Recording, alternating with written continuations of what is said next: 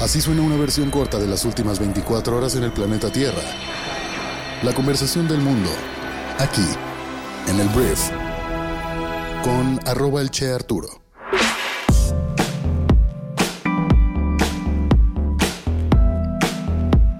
Muy buenos días, bienvenidas, bienvenidos a esto que es el brief para este miércoles 27 de septiembre. En este podcast vas a informarte con el resumen de las noticias que debes conocer el día de hoy para ser una persona bien informada y yo soy Arturo Salazar, tu anfitrión y cofundador de Briefy, la plataforma educativa que te ayuda a hacer brillante los negocios invirtiendo 15 minutos al día. Muchísimas gracias por estar aquí y vamos a comenzar con esto que es el brief. Arranquemos hablando de los padres y madres de los 43 normalistas de Ayotzinapa que el día de ayer marcharon desde el Ángel de la Independencia a nueve años de la desaparición de los estudiantes. Son los padres y madres de los jóvenes desaparecidos quienes encabezan el contingente que partió cerca de las 5 de la tarde y tuvo como destino el Zócalo de la Ciudad de México. Diferentes cantos o diferentes gritos se escucharon, Estado asesino, Estado encubridor, Estado cómplice, fueron algunas de las consignas que pues portaban los manifestantes en carteles y lonas. Como parte de las protestas, un grupo de ciudadanos colocó calcomanías en letreros de la estación Caballito del Metrobús para rebautizarla como Antimonumento más 43. Enfrente del antimonumento, los manifestantes realizaron un pase de lista gritando los nombres de los estudiantes desaparecidos para recordarle a las autoridades que no dejarán de reclamar su aparición con vida. Minutos antes de las 7 de la noche, el grueso de los manifestantes llegó a la plancha del Zócalo donde padres de los normalistas dieron un mensaje.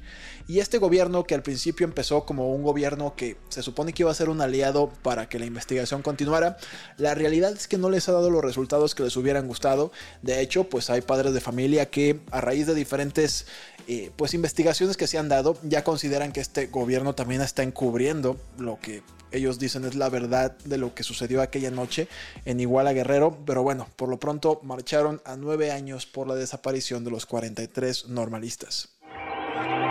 Hablando de política, voy a hablar del señor Marcelo Ebrard, que bueno, es morenista todavía, fue el secretario de Relaciones Exteriores de AMLO y no quiere dejar ir la candidatura presidencial de Morena. El ex canciller, que amenazó con irse del partido tras perder la interna y luego reculó, ha escalado ayer el conflicto con la formación Guinda, o sea, con Morena, y ha llevado la designación de Claudia Sheinbaum como candidata presidencial al Tribunal Electoral. Ebrard ha promovido un juicio para que se le protejan sus derechos político-electorales en su propia organización. En el documento pide al órgano judicial que ordene a la Comisión Nacional de Honestidad y Justicia del partido que admita o dé entrada a su impugnación en el que reclama los fallos en el proceso interno de selección del pasado 6 de septiembre y pide que se reponga. Marcelo presentó la queja ante Morena el pasado 10 de septiembre sin recibir hasta el momento ninguna respuesta alguna. Y lo hizo Marcelo. Yo creí que no iba a tener los pantalones para hacer esto, francamente. Y ahora ya fue ante las... O sea, no solamente ante un órgano interno que pues bien dices, ay, pues X es interno, no tiene ninguna consecuencia. Aquí ya estamos hablando del Tribunal Electoral del INE. Veremos qué pasa.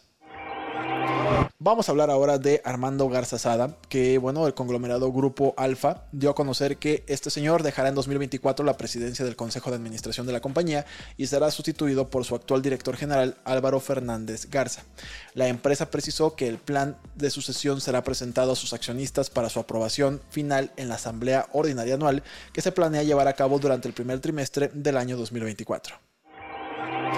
Vamos a hablar de los temas más importantes del resto del mundo y voy a empezar hablando de Donaldo, el expresidente más naranja del mundo, porque un juez dictaminó que Donaldo infló fraudulentamente el valor de sus activos y su patrimonio neto durante una década para conseguir mejores préstamos.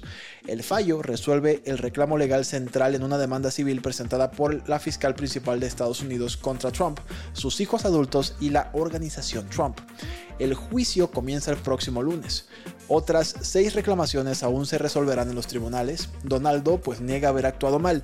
¿Qué significa esto? Básicamente el hecho de que el juez haya dictaminado esto hace que el juicio que se va a llevar a cabo básicamente se trate de definir cuál va a ser la pena, que podrían ser millones y millones de dólares, pero eso no es lo que más le dolería a la familia Trump.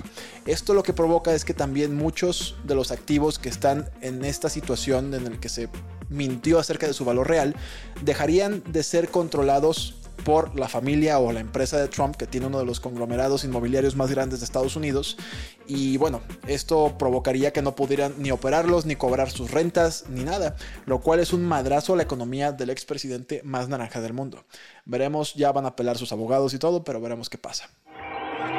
Ahora vamos a hablar de negocios y voy a hablar de la Comisión Federal del Comercio de Estados Unidos, que junto con 17 estados presentaron una demanda en contra de Amazon, alegando que el minorista en línea tiene ilegalmente poder de monopolio y mantiene los precios artificialmente altos. También dicen que cobra a los vendedores tarifas injustas y reprime la competencia.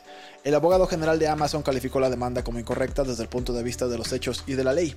El cada vez más activo organismo de control antimonopolio está dirigido por Lina Khan, quien durante mucho tiempo ha criticado los, eh, pues todas las prácticas de Amazon.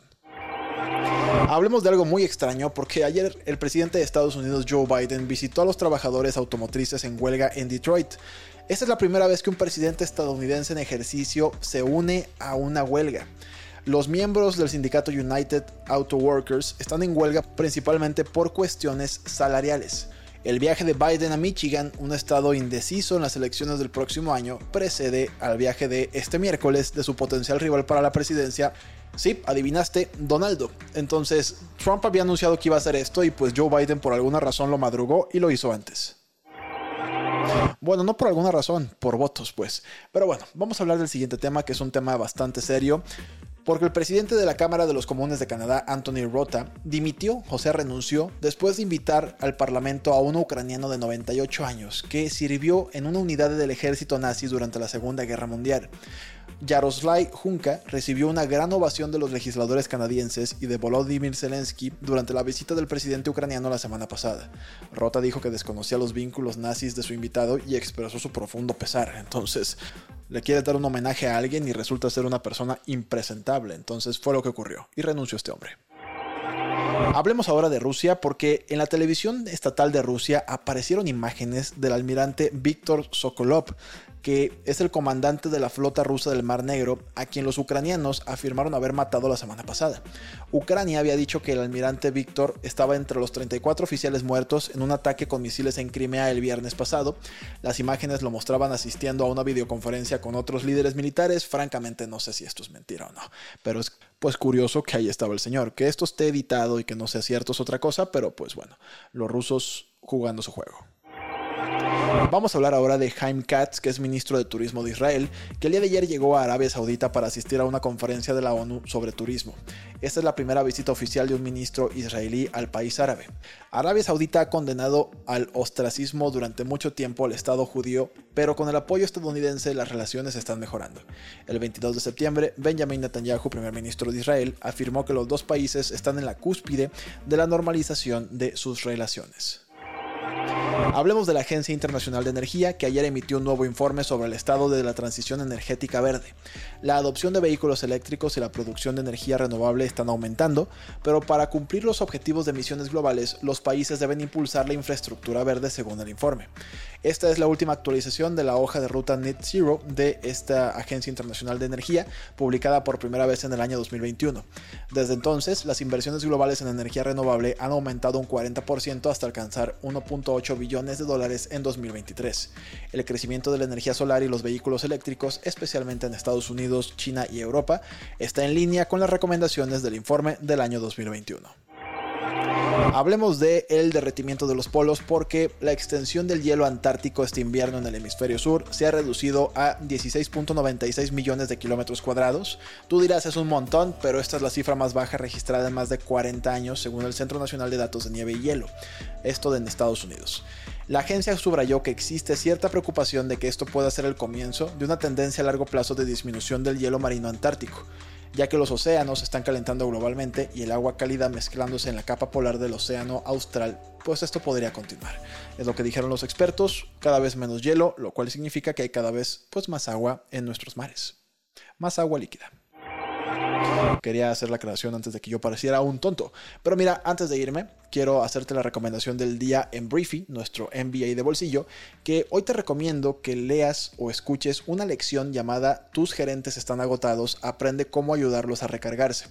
A estas alturas del año estoy seguro que muchos de tus directivos de mando medio ya están hasta la madre. Entonces, este artículo, este, esta lección, te ayuda a desarrollar tu liderazgo y a mejorar las prácticas que tengas para que tu equipo, pues sí de su máximo, pero sin que los tengas totalmente con la lengua de fuera. Entonces te recomiendo que lo leas o lo escuches en 8 minutos de tu tiempo y todo esto disponible para nuestros suscriptores dentro de Briefy.